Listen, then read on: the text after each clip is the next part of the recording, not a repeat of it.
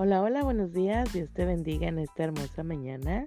Estamos una vez más en mi tiempo con Dios, dando muchas, muchas gracias a Dios. Damos gracias a Dios porque cada mañana dice su palabra, cada mañana son nuevas sus misericordias.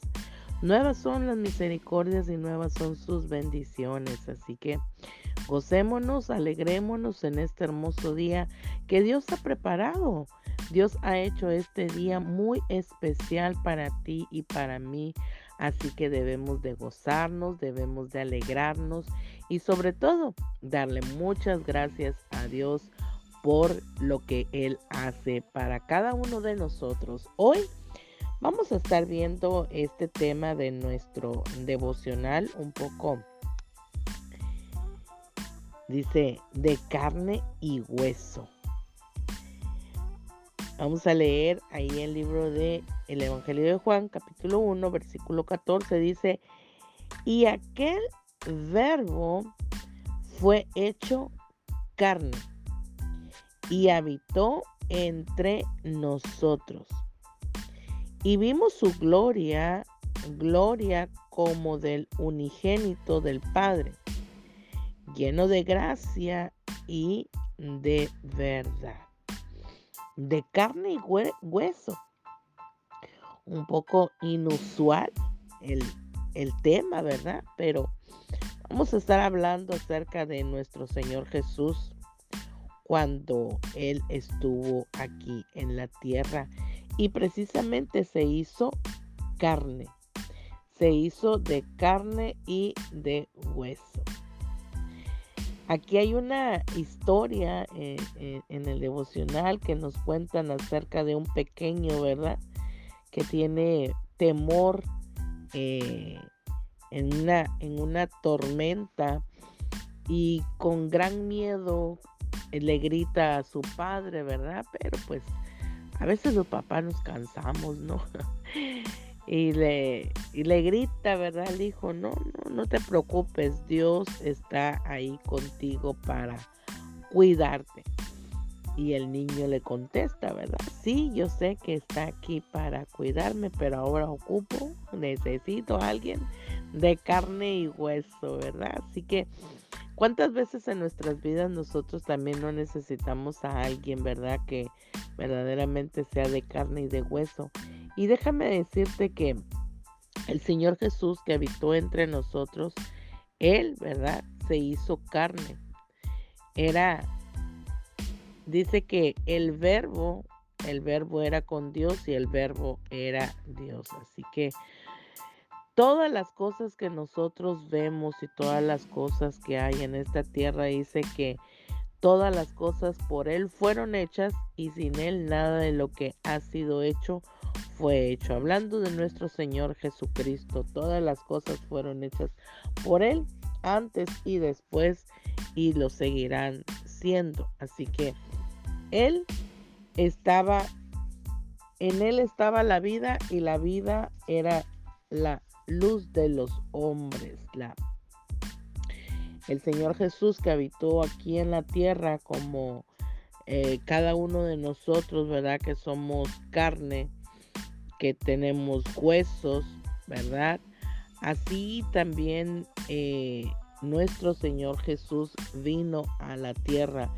Él también se dolió, él también eh, tuvo hambre, él también tuvo sed, él también tuvo o experimentó el dolor eh, a su máxima, eh, ahora sí que potencia, ¿no? A, lo máximo por lo que él hizo en esa cruz del madero, ¿verdad? Porque si los latigazos fueron eh, tan tremendos para su cuerpo que fue lacerado, ¿verdad? Y fue, y la palabra de Dios nos enseña ahí en Isaías 53 que fue desfigurado. Eh, ya todo ese dolor, ¿verdad? En su cuerpo, ahora imagínate en la cruz, es ser clavado, ¿verdad?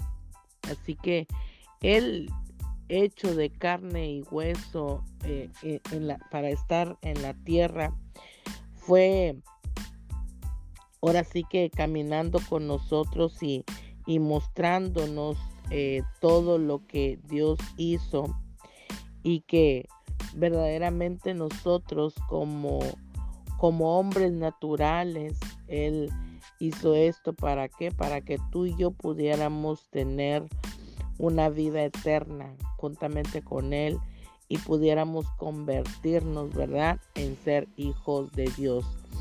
El capítulo 1 nos expresa de aquí del Evangelio de Juan, nos expresa verdaderamente todo lo que el Señor Jesús es y lo que fue aquí en la tierra.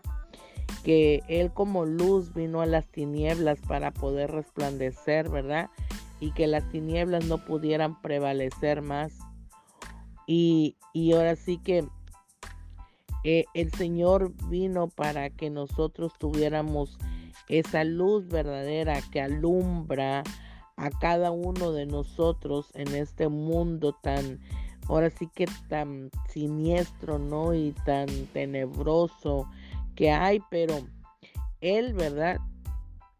Dice su escritura que Él que estuvo aquí en el mundo, pero el mundo, ¿verdad? Verdaderamente no le conoció y hasta, hasta la fecha, hasta nuestros tiempos todavía hay gente que no le conoce, hay gente que todavía ignora lo que nuestro Señor Jesucristo hizo por cada una, cada uno de nosotros en su humanidad. La palabra de Dios nos enseña aquí mismo en el capítulo 3 eh, de, Juan, ¿verdad? En su capítulo 16 eh, que, que nos dice que de tal manera amó Dios al mundo que ha dado a su Hijo unigénito para que todo aquel que en él cree no se pierda, mas tenga vida eterna. Pero el 17 nos dice, porque no envió Dios a su Hijo al mundo, o sea, al Señor Jesús, para condenar al mundo, dice, sino para que el mundo sea salvo por él. Así que si nosotros, ¿verdad? Y, el, y, y Dios lo dice, porque Él no envió a su Hijo solamente para venir y condenarnos, no, sino que todos podamos ser salvos a través de Él. Porque si creemos en Él no vamos a ser condenados.